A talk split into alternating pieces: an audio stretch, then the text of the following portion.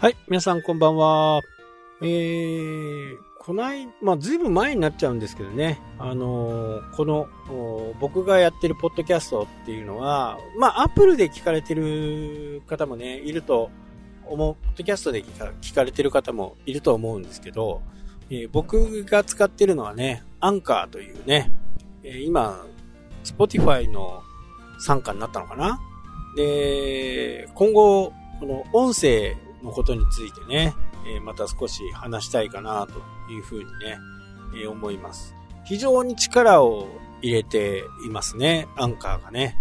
えーアメリカのね、えー YouTuber も、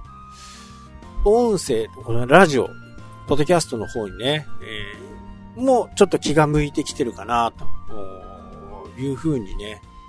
えーなっています。まあ、YouTube はね、あのー映像で見る、なんかハウツーものとかね、そういったものっていうのは非常に優れていると僕も思いますし、これがなくなるとは思えないと。えーただ、やる人がね、すごく多くなって、ここに企業も、広告を貼ってね、えーそれで宣伝してもらう。で、YouTuber はその収益で、えーご飯を食べている人とかもね、いるんですけど、この広告費がですね、今、ポッドキャストで、非常にね、大きなこう収益を生んでいるというふうにね、言われています。15倍から20倍、多いところでは20倍というね、それだけ大きなね、市場に、まあ市場というか、広告単価が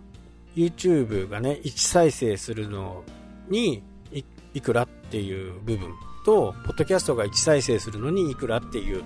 この、単価で話した時に10倍から20倍というふうにね、言われています。実際にそのね、えーアメリカの YouTuber が、あえーまあ、正確なものではないですけどね、えー収支を報告してたりね、えーしていますね。えーだ、だいたいね、YouTube の方は0.1円から0.5円と言われていますけど、まあ、それの10倍、多い時では10倍。もっと多い時ではね、20倍って言われてますんでね。1再生10円から20円。まあ、そんな世界に今、音声がね、なってきていると。で、CM が入るんですよね。そのね。えーで、まあ僕の方もね、ちょっとそれ、えーを受けてね、えーこれ広告とかじゃないんですけど、ちょっと、次あたりぐらいにね、ちょっと面白い、えーこの放送をしてみようかなというふうにね、思います。えー、Spotify だからこそできるね、えーラジオ配信がお届けできるんじゃないかなと思っています。まあ、非常にね、えー面白い放送になっていくと思うんでね、まあ、ぜひともね、えー聞いてほしいなと思いますね。で、アンカーからね、あのーギフトが届いたんですよ。マグカップとかね。あと、ドアノブにね、えーただいま、レコーディング中とかっていうね、こう書けるやつとか、あと、ノート、マグカップ言ったっけ？マグカップ、ノート、なんかね、壺を押す、なんか木みたいなね、コルクみたいなものとか。まあ、やっぱりこういう企業がね、えー消費者の心をつかみますよね。で、これはね、ツイッターには上げてないんですけど、スノーピークがね、えー売上1000億円を達成したっていう風にね、えー言われて結構なあトピックになってますけど、えー社長がね、えー娘さんになって3、2年目か3年目かな。まあ、洋服のね、デザイナーとかでアメリカかどっかでこう勉強されてて、えースノーピークにね、戻ってきて、で、社長をいきなりね、えー交代したという風な形で。えー山井社長はね、北海道結構来てるらしいんですよ。毎年3、4回来てるのかな。えー釣りが好きでね、あのー、渓流ですね、渓流。渓流釣りが好きで、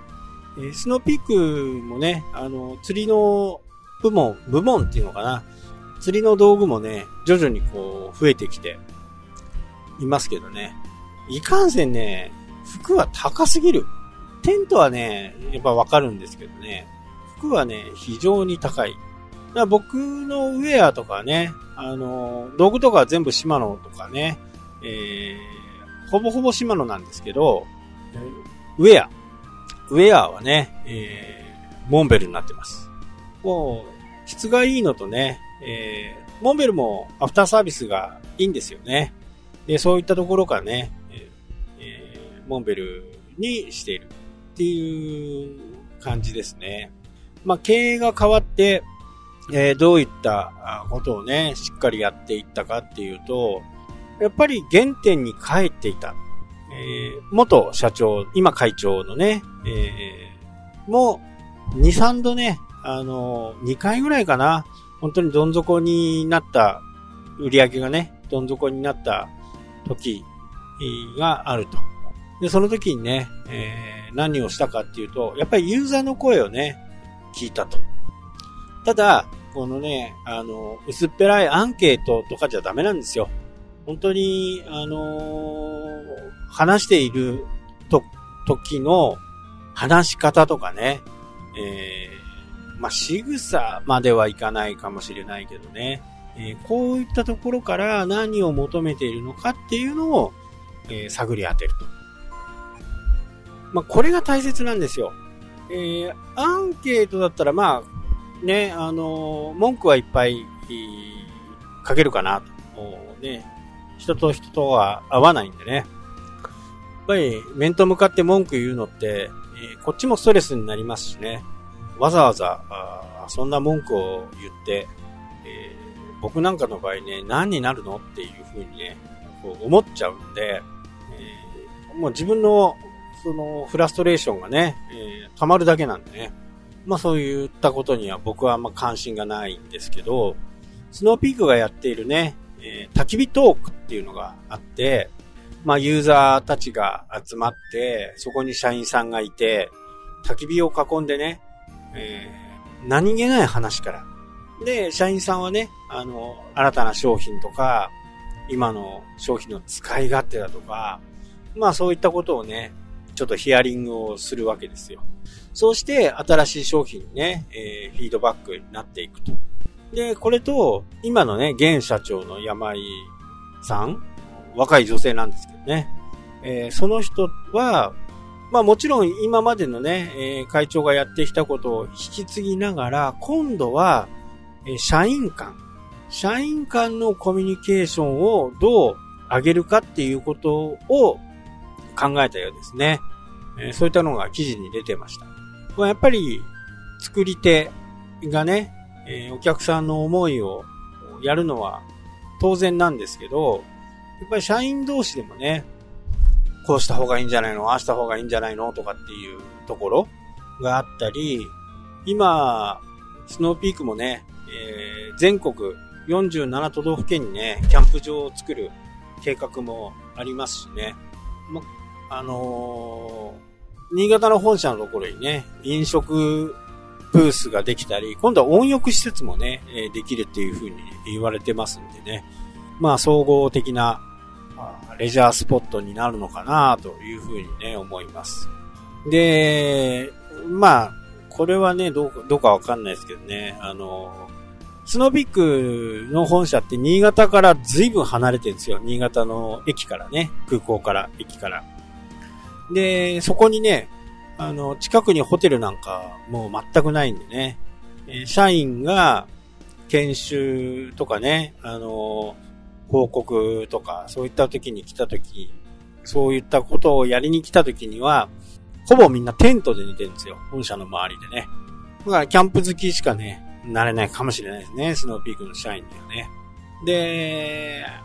このね、あのー、先ほど言っていた、その、レジャー施設みたいなね、えー、形に引き続いて、明日はね、今は、ヘナチョコファイターズですけどね、北海道日本ハムファイターズのね、話をちょっとしようかなと思います。はい、というわけでね、今日はこの辺で終わりになります。それではまた。したっけ？